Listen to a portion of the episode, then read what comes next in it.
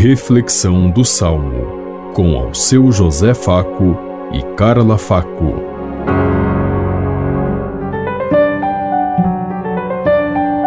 Paz e bem a todos os ouvintes que estão em sintonia conosco neste dia, na meditação do Salmo 88. Guardarei eternamente para ele a minha graça eu firmei uma aliança com meu servo, meu eleito, e eu fiz um juramento a Davi, meu servidor. Para sempre no teu trono firmarei tua linhagem, de geração em geração garantirei o teu reinado.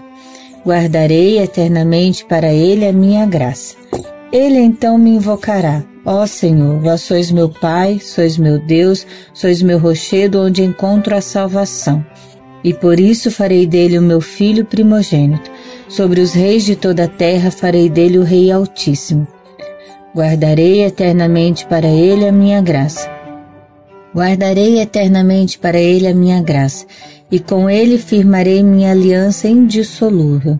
Pelos séculos sem fim conservarei sua descendência, e o seu trono tanto tempo quanto os céus há de durar guardarei eternamente para ele a minha graça. Guardarei para ele a minha graça. Que Deus tenha sempre presente em nossos corações, em nossa vida, a, o desejo e a vontade que nós temos de acertar, de fazer o bem. Porém, Deus sabe que cada um de nós precisa nos fundamentar ser uma rocha firme para poder nos manter firmes na fé.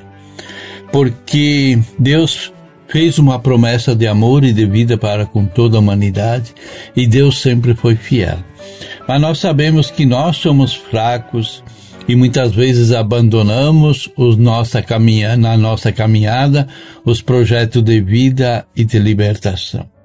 É muito fácil a gente é, pensar em construir o reino ficando sentado esperando, mas ir e assumir como o Deus nos pede, ali que está a nossa nossa dificuldade, nossas inseguranças, nossas incertezas. Então que Deus possa nos dar força para que a gente possa superar todas essas questões. Que possamos assumir a promessa deixada por Deus de ser sempre fiel a cada um de nós, mas nós também de sermos redobrarmos nossa fidelidade em Deus e na sua obra e em tudo aquilo que ele nos deixou. Somos parte dessa obra e como ele disse, o mundo dos homens também acabará quando acabar o mundo e o universo. Então nós temos que zelar para que esse mundo seja bom e útil. Pensemos em tudo isso enquanto eu lhes digo. Até amanhã, se Deus quiser. Amém. Você ouviu Reflexão do Salmo com ao seu José Faco e Carla Faco.